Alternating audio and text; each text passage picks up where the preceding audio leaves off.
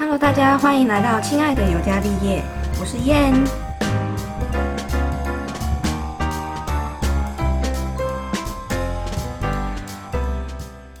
Hello，今天这个主题其实蛮临时的，那这一集其实我不太想把它做成是一个节目，所以这个并不会放在呃周一上架，因为基本上我是固定。播的那个节目内容，我是会放在周一上架这样子。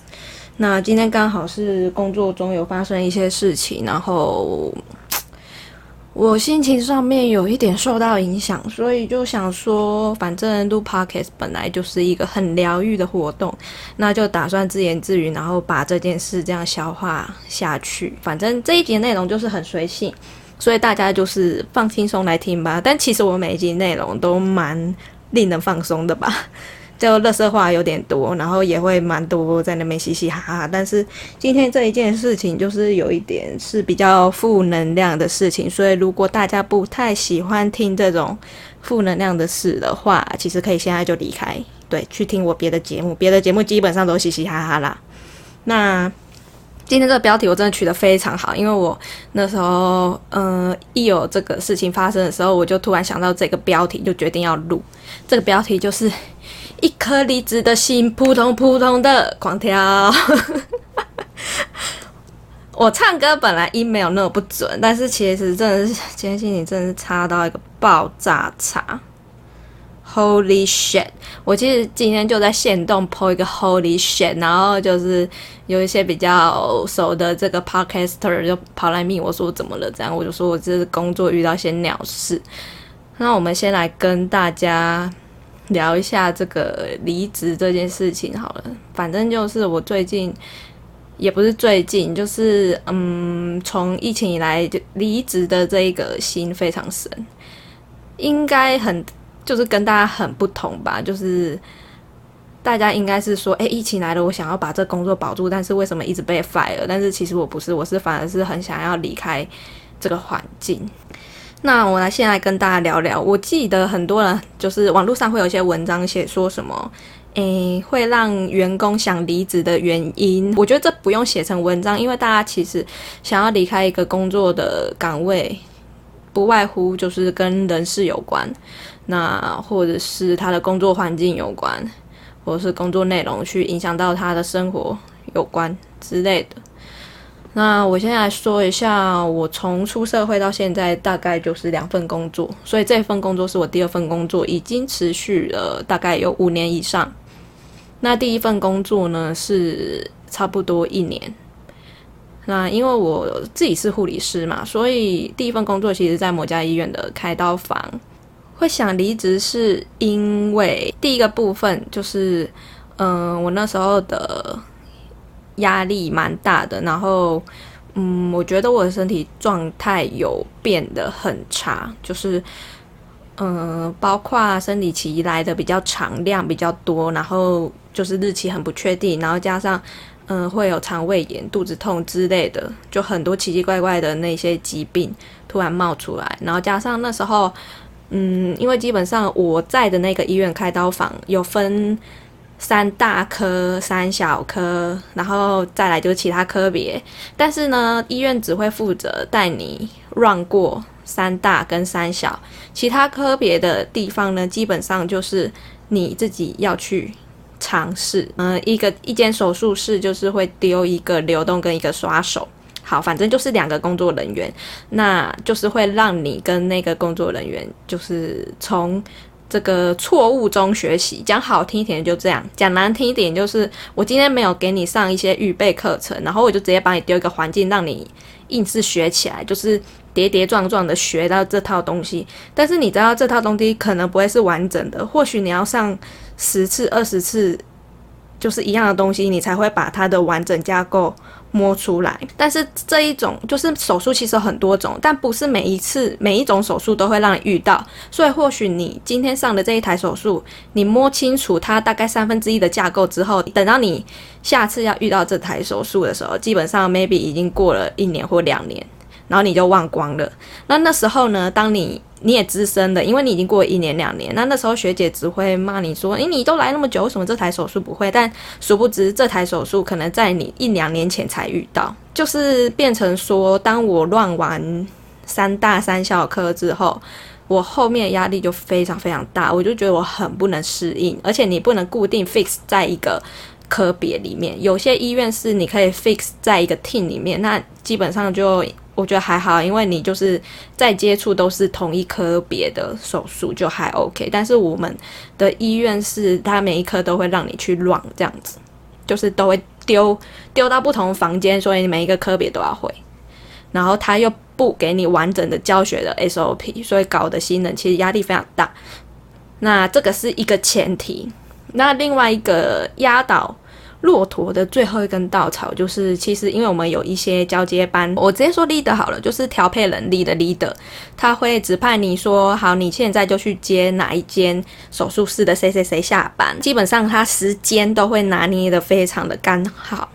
那刚好他拿捏这个时间，嗯，我是帮了一个同事的忙，就是帮他一起洗器械或什么，所以有 delay 到。可能一两分钟吧之类，我已经忘记了。那等到我要接下一个人的时候，其实有点超过时间。那那时候学姐就打来噼里啪啦骂一堆，有时候就算好时间，为什么叫你去接人家下班，你不赶快去？什么什么 delay 到人家怎么怎么不好意思不是？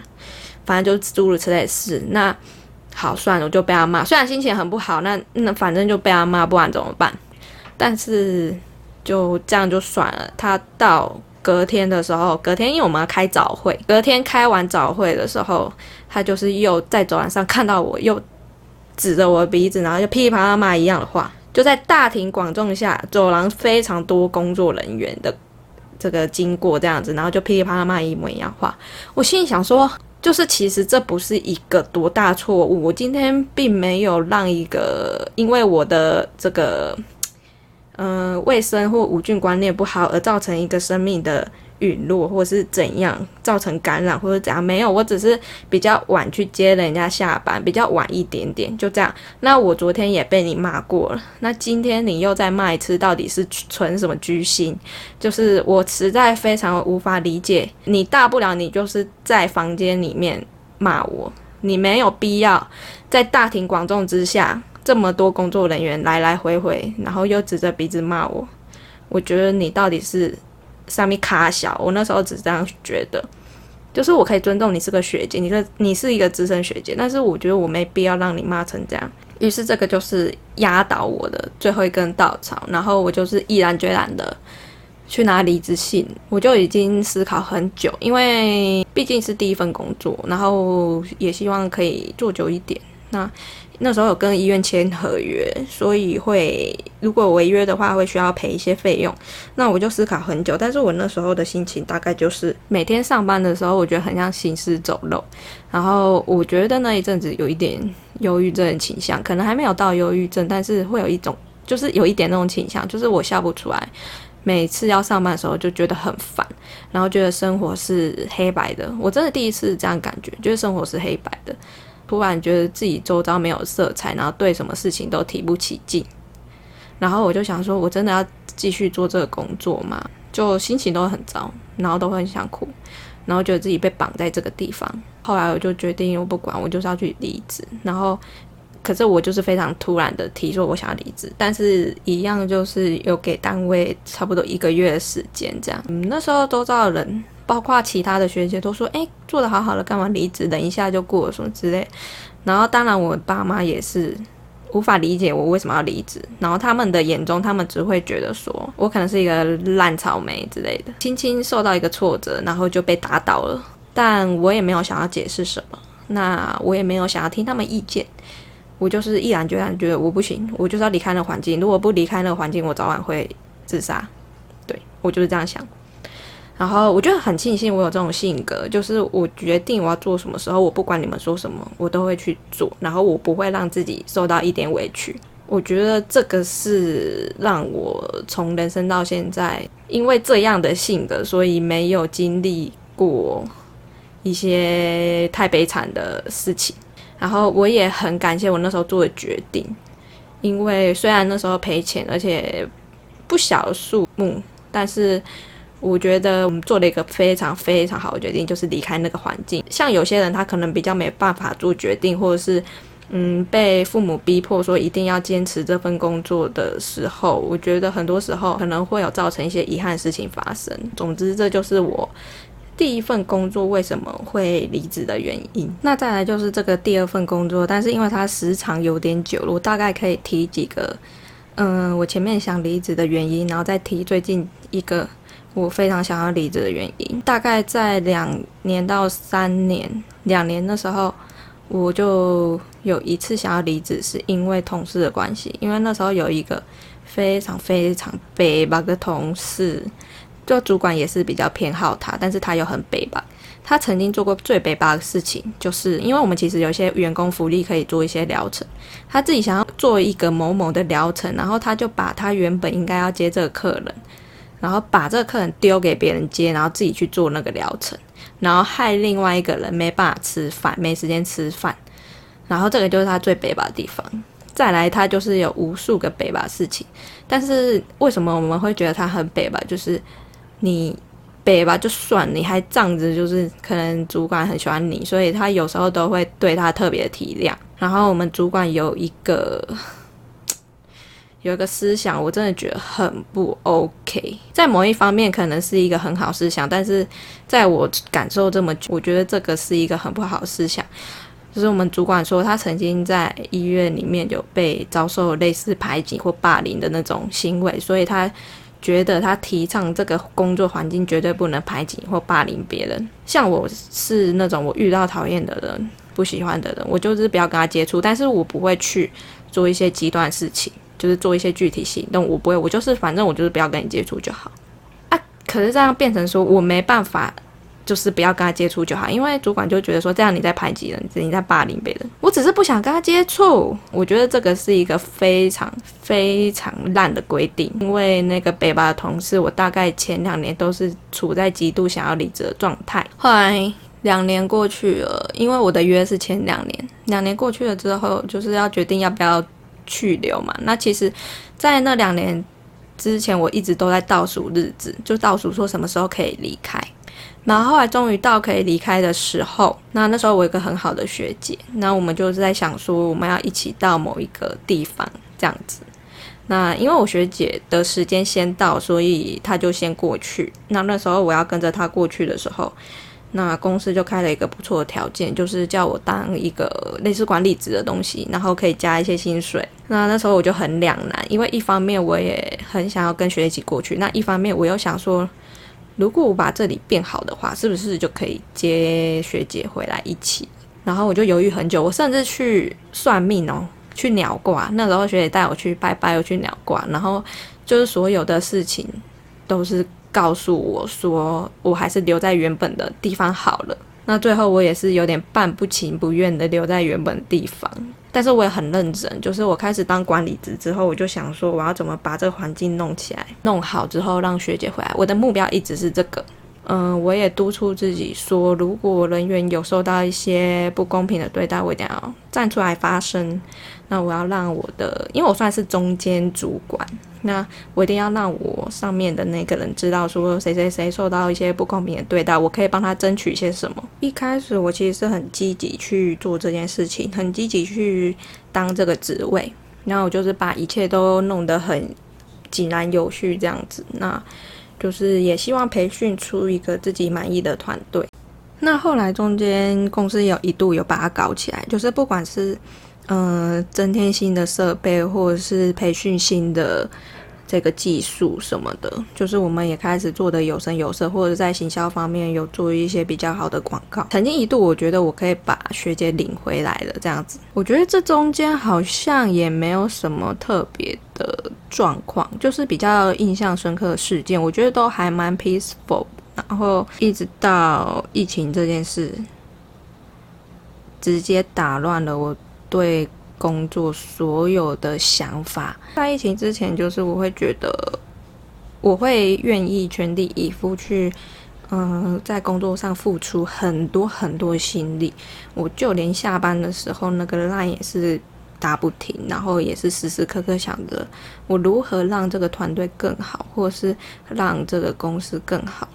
就在那之前，我真的是一个非常尽心尽力的人。那时候积极度应该是我生命以来有活到现在有史以来最大的积极度。疫情是一月多嘛，今年的过年的时候爆发的。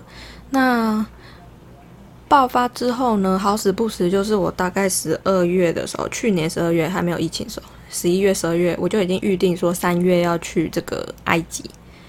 那那时候我要出发前呢，非常尴尬的时机，就是那时候还没有全球大流行，大概只有亚洲区爆发的时候，所以我那时候一直很焦虑、犹豫，说到底我要去还是不去。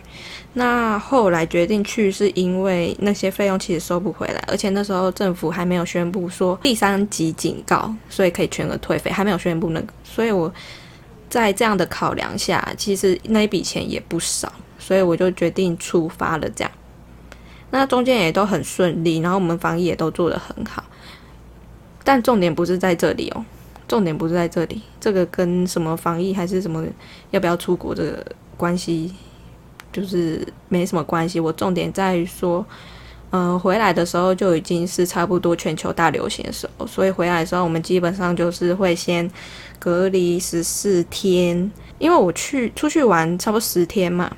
那我基本上我出去的时候我就已经，嗯，因为我知道我这样出去回来。其实大家都会怕，所以我自己已经先自主，后面又多预了十四天的假，所以基本上其实，在政府宣布之前，我就已经让自己至少有再多十四天的假之后才去公司，因为我觉得我懂那种恐慌的感觉是什么，那我愿意，嗯，牺牲我自己的假，然后去让其他人员换一个安心的工作环境。那毕竟这是我自己的事，所以我不能那么自私。那之后政府宣布说要隔离十四天之后呢，那刚好那些假就是顺其自然就继续放嘛。那到了差不多已经隔离了第十天、第十一天之类的，那我们主管就突然密我说，嗯。Boss 他们希望我再多放一个礼拜，说什么？因为之前呢有一些工作场所啊爆发一个确诊的啊，巴拉巴拉巴拉，那怕我如果怎么样会影响到现场，巴拉巴拉巴拉巴拉。我可以理解他们会这样做原因，但是呢，当下他又多补了一句说，因为现在公司的政策就是希望说人人员是轮流休假，例如说你放这个礼拜，我放那个礼拜，这样子轮下去的。所以他告知我说，嗯，我就把它当成说我是先放第一个礼拜的概念，那等到下一个礼拜的时候就是换别人放了这样子。我就是真的听话，就多放了一个礼拜。那重点是那个礼拜我把我那个月全部的月休的天数放进去之后，我另外还要再补两天我自己的假进去。所以等于说，我还要再扣我两天自己的假，去满足他们要求我说的，我再多放一个礼拜的这件事情。好啦，我照做。那我就算不能体谅，我也体谅了。虽然我不懂得为什么要多放一个礼拜，因为基本上我关了十四天之后，我就是可以出来了。那我在我出来，我是在外面拍拍照。那我这样子公司多放我一个礼拜，我是不知道意义是什么。那反正我也配合了。那后来等到下一个礼拜我出来的时候的那一天，那我的主管就跟我说，现在闲暇时间有一些文书东西，大家可以开始陆陆续续的做，所以他会请大家回来上班做那些文书的东西。噔噔，有没有感觉到我深深的背叛感？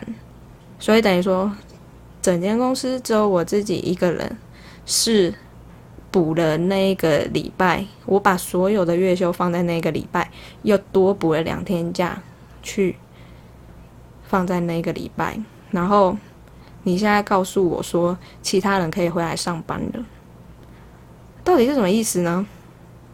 我真的觉得很不可思议。我当下非常非常的讶异，以及不爽，以及任何不公平的那些声音都出来，因为在当时。公司告知我要做这样的事情去做配合的时候，我其实也觉得不公平。但是，毕竟你都已经说了，大家会轮休，那我就照着你的意思走。今天我轮休完了，回来了，你跟我说其他人不用轮休，那我不懂你的意思是什么？这个是我第一个声音，就是我觉得这也太不公平了吧。后来第二个声音，就是我发现其他同事不觉得这个是什么问题，就他们觉得本来公司有他们的考量，所以我配合他们去放这个礼拜，基本上是对的。这个也是公司为了自己的这个利益着想。所以他们认为这没有什么问题，嗯，这没有什么问题，这没有什么问题。我觉得我的点在于说，我之前带一个团队，那我非常督促自己，当你们遇到什么状况不公平的时候，我会愿意积极的去帮你们去争取、去协调，不要让你们吃到亏。然后今天当我发生一件事情的时候，你们没有一个人会跳出来做这个动作，诶，那就员工而言，你也可以说，因为他们没有一个头衔，所以没有这一个能力去做这样的事情，也可以这样说。但是我没有感受到任何一边是支持我这个立场的一个力量。所以在当时，我觉得非常的失望，还有深深的背叛感。这个是我，嗯，首度冒出我非常想要离职的一个念头。因为当初刚好，嗯，也在这个签约，就是你要到底要不要留下的这个这个时间点。那那时候我的考量是，反正因为疫情期间，你去哪里？去哪里也没有一个好的缺，那倒不如就是继续留下来做一年，然后等到明年再看看这样子。所以我就是因为这件事，然后加上因为那时候一开始薪水很不稳定，因为疫情的关系，所以其实公司的业业绩也会影响到我们的奖金。那那时候很不稳定，所以如果我今天签约去确保我的这个底薪的话。那我会比较保障，所以我是基于这样的基础，我并不是真的想要留在公司，而是基于这样的基础呢，去洗洗拜拜的基础去签了这个约，所以我后来又留了一年这样子。这件事情一直卡在我心里非常非常久，卡到现在还在卡。那，嗯。因为公司的假实在太 free，基本上是我们自己排假。嗯，他的上班时间也，我也觉得还 OK，那地点也觉得不错。那主要是假很自由，所以我就是后来又想了一下，又觉得说好像可以不要太 care。前面那些事，然后因为假的关系，我可以再留一下，因为毕竟我自己有在做 podcast，也有在做那个 YouTube，所以我很需要很多闲暇时间来做自己工作以外的东西。一直到今天，这件事又重新加深了我想要离职的这个想法。那因为。之前公司要拓展另外一个业务，所以公司有决定再招募新的人。但那时候主管告诉我说：“嗯，他觉得公司里面有谁跟谁可以去呃揽下这个业务，所以他觉得公司不用再找新的人，所以他就婉拒了公司要再找新人的这个决定。好，这个是一个前提。那到今天呢，突然呢？”就是有一个新人来报道，你不觉得很扯吗？就是他在前面讲的这样子，然后后面突然有一个新人来报道，然后他也没有跟我讲原因，然后也没有跟我讲为什么要这样子，公司要这样子做决定之类的，然后就有一个新人来报道，那这样就算了。我们之前的。这个教育训练的 SOP，其实大家都是差不多的形式，那我们也会一步一步的照那个规划。但是呢，今天真的很扯。我们前面应该都是会先让他了解这个，嗯，我们在做什么，然后会考试，考完试之后一些笔试啊，还会进入试做这样子。基本上是这样子的一个环节。但是今天呢，我们主管竟然就是在他还没考试之前呢，就请我们可以教他一些实做的东西。以前书面资料那些其实都是我们教新人要自己去查，查完之后有问题来问我们。但今天他竟然叫我去解释那些书面资料到底在讲什么，你不觉得很扯吗？你不觉得超级扯吗？那后来就是好像听说，反正关系匪浅。对我也不是说会，嗯。批评或者是谴责说靠关系的人，那我觉得在这个社会上打混，本来有些事情就是要依赖一些关系。那有关系有时候你会比较好做事，但是我比较 care 的时间点是今天这个时间点不对，因为在我这个位置看来，我觉得公司没有缺人力，现在的处境就是生多粥少，大家已经吃不饱了，现在你又多了一副碗筷进来，那我不知道这个是什么意思。所以我心里的想法就是这样，那加上我觉得没有被重视，因为这件事情是突然被告知的，所以我今天心情一直很差，就在于这里，我不懂，我无法明白公司为什么要做这样的决定。然后，因为疫情过后的这两件事，让我原本这种积极的态度瞬间瓦解掉，因为我觉得。你做的再好，你再用心，你再努力，当一些嗯重要时刻的时候，并不会有人跟你站在一起。那公司很常说，现在要共体时间，要共体时间。但是当一个员工需要你陪他一起共体时间的时候，你们并不会站在他旁边呢。这个是我的想法。那我做的再多再好，也没有得到一些肯定，也没有被人家看见。这个也是我感受，所以从疫情以来，我就一直觉得我有一种一直受到不公平对待的感觉，这个是我自己的感受。当然，我也不会奢望谁去理解这个心情或是这件事情，因为毕竟我也不是说很喜欢昭告天下，告诉大家什么什么。但今天真的是，真的是心情差到个爆炸，我觉得。我应该要录一个 podcast 出来抒发一下心情，不然我觉得我真的感觉快生病了。然后这个就是为什么最近我一直想要离职的原因，因为其实离职这个心态它其实是会一直转换的。有时候可能过了一件事情，你就想说算了，我就留下来；然后过了一件事情，又觉得算了，我还是离开好了。但是从疫情到现在的事情一直持续告诉我，我应该离开了，我自己。